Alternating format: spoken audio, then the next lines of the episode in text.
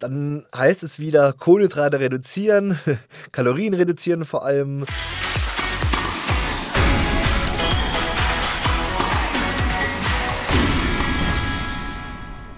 Herzlich willkommen zu Mach dein Hobby zum Beruf, dem Podcast der BSA Akademie. Mein Name ist Katrin Fischer und ich arbeite in der Mediengestaltung der BSA. Und in dieser Folge wird es um Fitness und Bodybuilding gehen und deswegen ist Julian Steinmann hier. Hi Julian. Hallo. Julian, du hast an der DHFPG studiert, arbeitest bei uns im Studiensekretariat und bist in deiner Freizeit ziemlich sportlich unterwegs. Gerade jetzt während unserer Aufzeichnung mitten in der Wettkampfphase, das kann man auch bei Insta verfolgen. Kannst du unseren Zuhörerinnen und Zuhörern mal so ein bisschen beschreiben, was man da zu sehen bekommt? Ja, also ich mache jetzt mehr als vorher auf Instagram. ich hatte da früher ein bisschen weniger gepostet. Mittlerweile habe ich doch gemerkt, okay, die Leute interessiert es auch. Dementsprechend poste ich schon ein bisschen mehr wieder. Ja, ich bin jetzt aktuell in Wettkampfvorbereitung, sprich, die geht langsam schon gegen Ende. Ich hatte jetzt schon drei Wettkämpfe hinter mir, den letzten gestern sogar, also sprich einen Tag nach dem Wettkampf. Im Bodybuilding? Im Bodybuilding, genau, genau. Das ist jetzt meine dritte Saison. 2018 also war meine erste Saison, 21 die zweite, jetzt die dritte. Und ja, wie gesagt, dieses Jahr ähm, vier Wettkämpfe geplant, drei schon hinter mir. Und jetzt steht die Deutsche Meisterschaft an in zwei Wochen. Und für die hast du dich qualifiziert? Richtig. Gestern durch die Top 5 Platzierung habe ich mich quasi für die Deutsche Meisterschaft qualifiziert. Und ja, jetzt habe ich noch heute und gestern ein bisschen es langsam angehen lassen, was gegönnt, was Kleines. Und ab morgen geht es dann wieder Vollgas Richtung Deutsche Meisterschaft. Wenn es Vollgas Richtung Deutsche Meisterschaft geht, wie können wir uns dann so deinen Trainingsalltag oder deine Vorbereitungszeit vorstellen? Dann heißt es wieder Kohlenhydrate reduzieren, Kalorien reduzieren vor allem. Das Training an für sich behalte ich eigentlich gleich wie im Aufbau oder wie außerhalb der Saison. Das ist eigentlich immer wöchentlich bei fünfmal. Was dazu kommt, ist vermehrtes Cardio-Training. Das heißt, ich habe dann auf jeden Fall mal einmal am Tag mindestens noch Cardio dabei, so circa dreiviertel Stunde, Stunde. Manchmal sind es auch zwei Einheiten im Cardio-Training. Das heißt, dann morgens meistens eine, nach der Arbeit nachmittags mein Krafttraining plus danach noch eine Cardio-Einheit.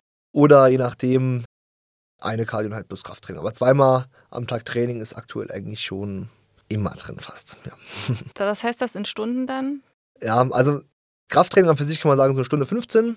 Und Cardio-Training, wenn ich es zweimal am Tag mache, kann man sagen, einmal eine Dreiviertelstunde, einmal eine halbe Stunde. Ansonsten sind es so einmal Dreiviertel bis Stunde. Also es geht viel Zeit drauf, das muss man dazu sagen. Ja, ja, hört sich so an.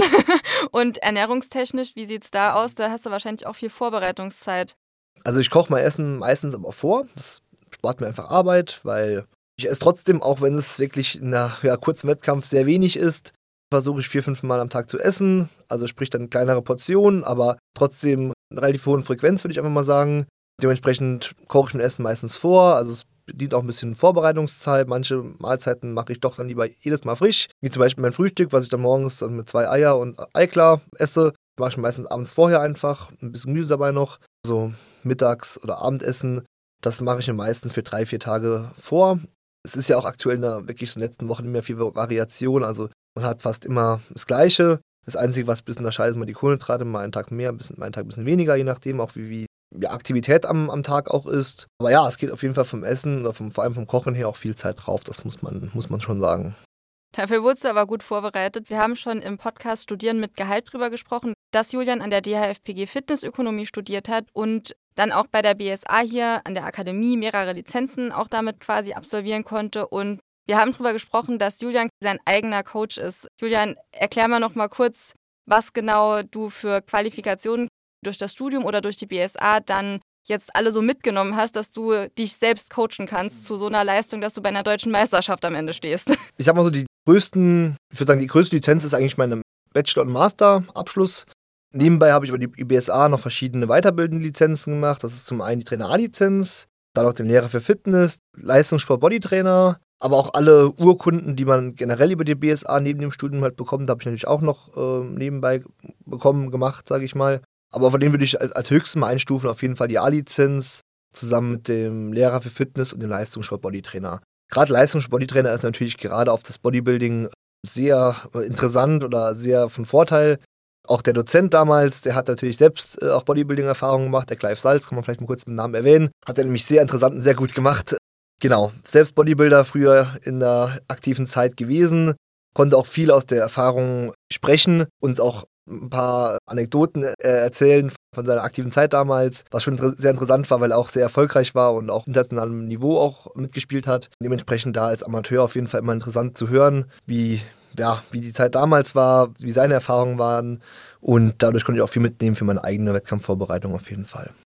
Du hast jetzt gesagt, dass du das so neben der Uni gemacht hast mit der BSA-Akademie. Wie ist das dann alles abgelaufen? Ja, es war so ein bisschen parallel mit dem Ende vom Studium vor allem. Die meisten Lizenzen, also viele Urkunden hat man ja durch das Bestehen von Modulen schon mit inbegriffen im Studium. Einfach, dass man die, wenn man die Prüfungen und äh, ja, die Klausur, die Hausarbeit absolviert besteht, dass man verschiedene Lizenzen automatisch mit drin hat.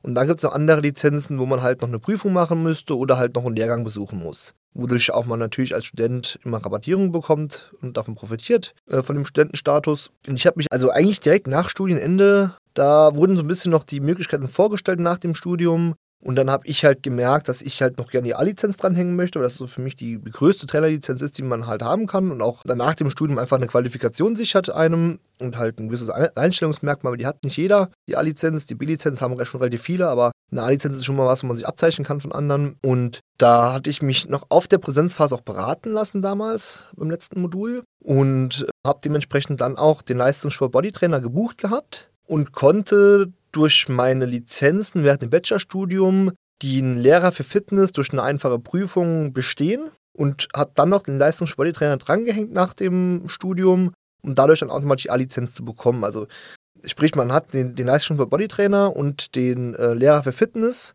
und durch diese beiden Lizenzen automatisch die Trainer A-Lizenz. Und da wurde mir auch schon am Stützpunkt empfohlen, ich sollte das doch beim Clive Salz machen, der selbst Bodybuilder war weil der Dozent auch so ein bisschen meine sportliche Karriere kannte. Und das hat mich auch direkt angesprochen. Da habe ich auch gesagt, okay, da fahre ich extra nach Köln für. Ich hätte es auch hier in Saarbrücken machen können. Bin dann nach Köln gefahren, um diesen Lehrgang zu besuchen. Und ja, war auch auf jeden Fall die Erfahrung wert, auch die, die Fahrt wert. Hat mir super viel Spaß gemacht, der Lehrgang. Auch die Prüfung habe ich danach auch bestanden.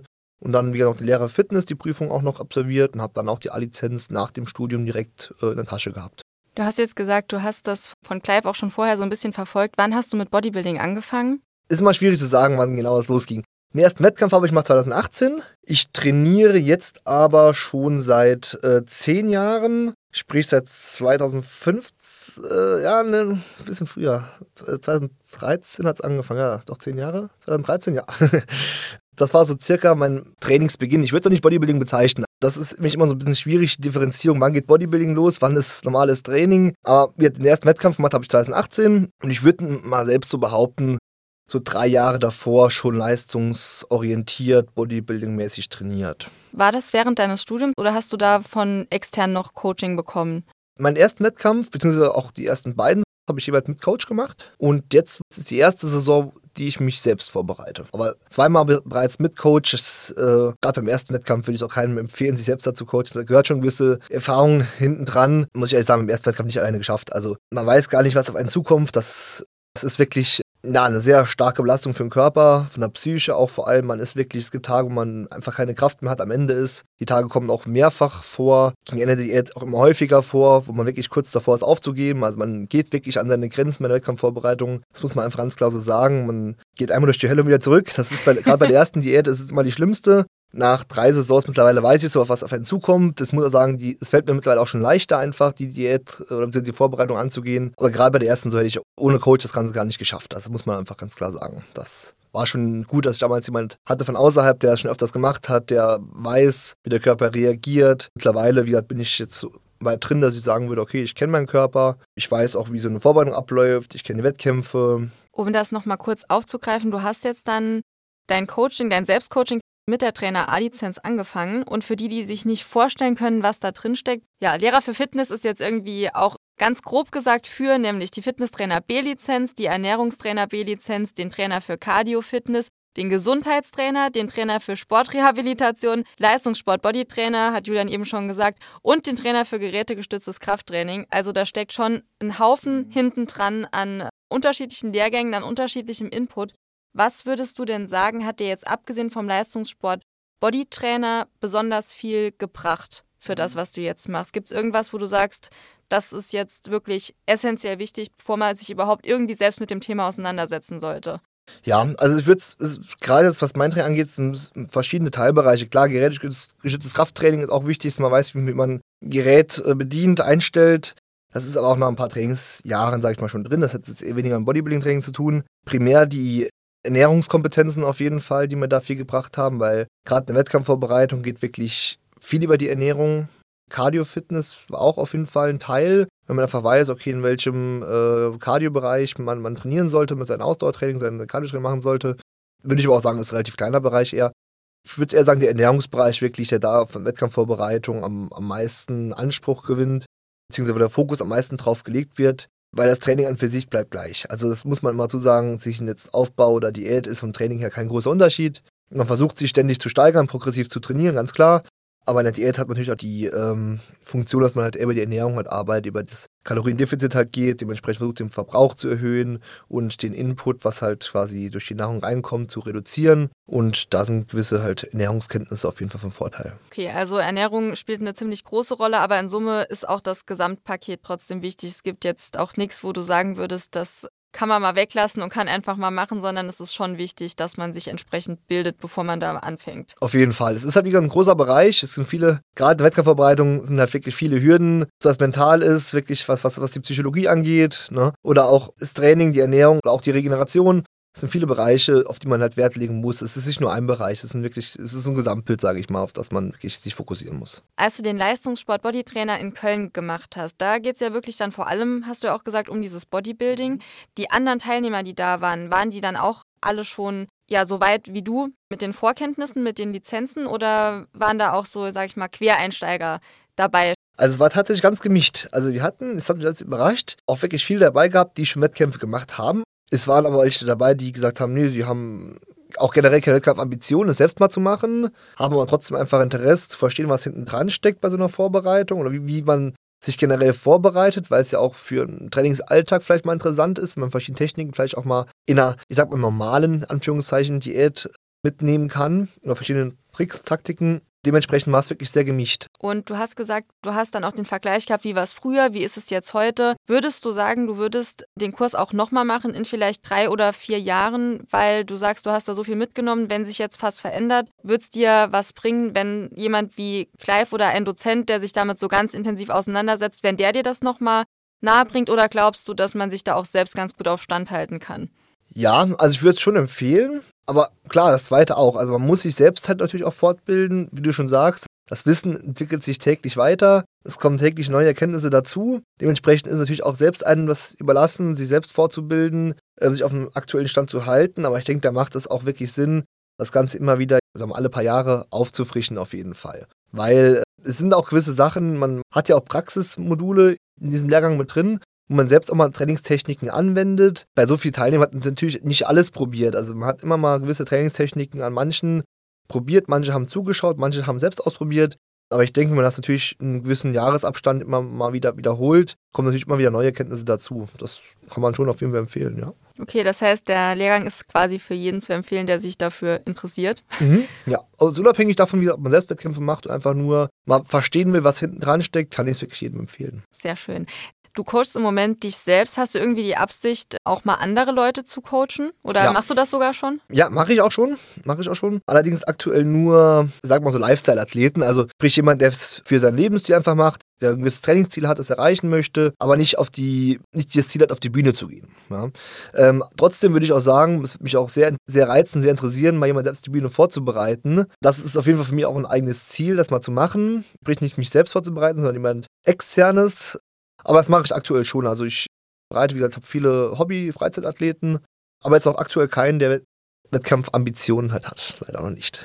Aber dann hast du ja schon zwei Ziele jetzt für die nahe Zukunft. Also einmal der Wettkampf, die deutsche Meisterschaft und dann auch selbst als Coach nochmal dann aktiver werden. Willst du dich dann aus dem Wettkampf zurückziehen oder willst du das trotzdem noch weitermachen? Sagst du irgendwie, ja, seit 2018 mache ich das jetzt, waren jetzt fünf Jahre, irgendwann ist Schluss oder ist es erst der Anfang?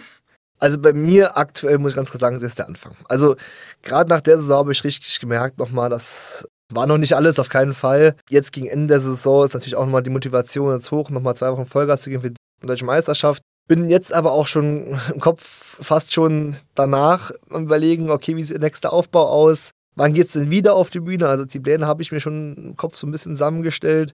Das ist für mich eher der Anfang bis jetzt, weil ich auch noch viele Ziele habe auf jeden Fall. Ja, also selbst als Athlet würde ich sagen, ist es, wie gesagt, erst der Anfang. Und als Coach ähm, heißt es für mich nicht, dass es gleichzeitig dann heißt, meine eigene Karriere ist dann zu Ende. Ich kann mir schon vorstellen, beides parallel zu machen. Aber irgendwann, wenn meine eigene sportliche Karriere zu Ende geht oder am Ende ist, würde ich das auf jeden Fall gerne noch trotzdem weiter behalten, weil ich merke einfach, der Sport gibt mir so viel zurück und ich bin da so mit Leidenschaft dabei. Auch meiner Freizeit bilde ich mich ja ständig fort. Und ja, das ist einfach so mein, mein Alltag aktuell. Ich höre im Auto Podcasts über Bodybuilding. Es ist, begleitet mich eigentlich rund um den Alltag und ich kann mir aktuell nicht vorstellen, selbst wenn ich selbst keine Wettkämpfe selbst mache, von dem Sport komplett zurückzutreten, sondern würde als Coach immer gern dabei bleiben, auf jeden Fall. Also hast du deine Leidenschaft auf jeden Fall gefunden. Das kann man, kann man gut sagen, ja. Sehr cool. Wenn noch Leute so auf der Suche danach sind, hast du irgendeinen Tipp, wie man das findet oder wie man vielleicht auch am Ball bleibt, wenn, wie du sagst, die Motivation zwischendurch ja auch mal schon ein bisschen abflacht? Ja, man braucht auf jeden Fall ein Ziel. Also ich habe größten Respekt davor, wenn man eine Diät einfach so macht, sprich für sich selbst. Ich persönlich, also ich könnte könnt das schon, man muss dazu sagen, in Wettkampfvorbereitung geht halt schon weiter wie eine normale Diät. Also man drückt den Körperfettanteil ja so tief, wie man sich das fast nicht vorstellen kann. Das geht ja schon weiter, weiter hinaus.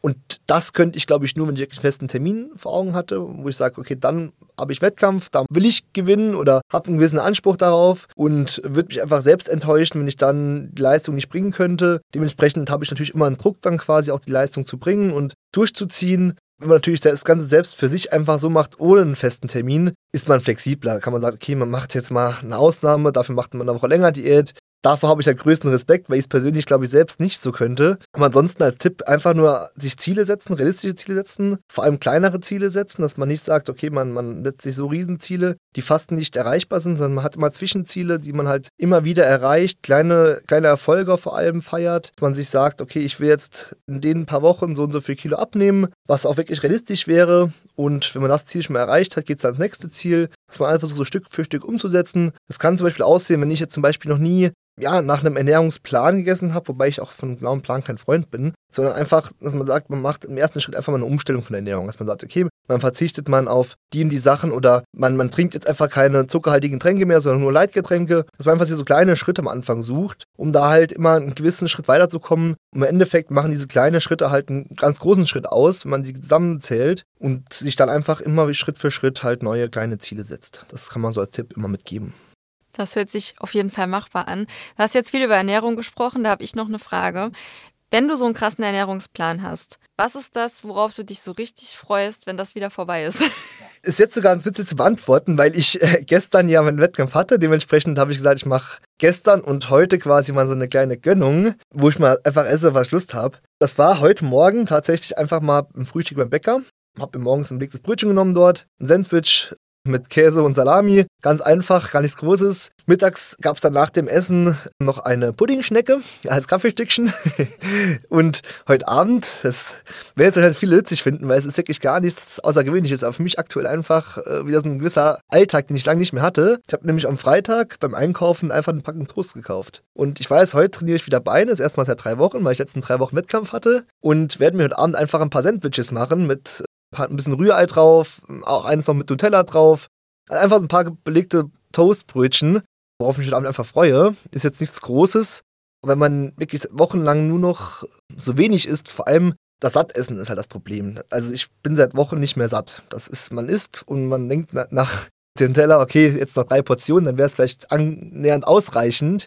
Das sind einfach so aktuell die einfachen Sachen, das Sattessen einfach, was mir fehlt. Und wie gesagt, diese heute Abend diese Packung Toast einfach, so einfach es ist, aber darauf freue ich mich.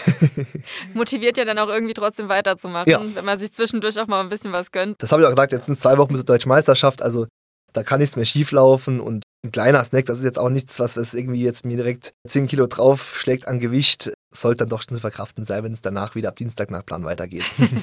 dann drücken wir dir für die deutsche Meisterschaft auf jeden Fall ganz, ganz fest die Daumen. Dankeschön. Hast du noch irgendwas, was du ja, Lehrgangsinteressierten, Zuhörerinnen, Zuhörern oder Bodybuilding-Interessierten mitgeben wollen würdest? Ja, wie gesagt, den Bodybuilding-Interessierten, mit denen fange ich mal einfach mal an. Den leistungsschen Bodytrainern, die kann ich wirklich nur empfehlen. Man hat viel Erfahrung aus der Praxis vor allem. Man kann einfach sich mal vorstellen, wie so ein Wettkampf, Diät, Wettkampfvorbereitung abläuft. Dass man einfach mal so ein Bild davon bekommt. Das kann ich auf jeden Fall denjenigen empfehlen. Äh, ansonsten allen anderen Zuhörern, was ich halt so während dem Studium gemerkt habe, dass man sich einfach spezialisieren muss. Dass man versuchen muss, wo liegen denn meine Stärken, mit welchen Personengruppen arbeite ich am, am meisten, äh, am liebsten zusammen einfach und sich auf diesen Bereich spezialisieren. Wenn ich zum Beispiel jetzt einfach, wie gesagt, eher der Typ bin, der im Leistungssport richtig Vollgas gibt, da wirklich möchte, dass aus, aus meinen Kunden das Beste rausgeholt wird, dann vielleicht eher den Leistungsbereich rein. Wenn ich aber merke, okay, mir ist der Reha-Bereich total wichtig, total interessant, ich arbeite gerne mit Verletzten zusammen, möchte da die Fortschritte sehen, dass man einfach so kleinere Ziele setzt, wieder sieht, wie jemanden von der Verletzung aus wieder langsam in den Alltag reinbegleiten kann.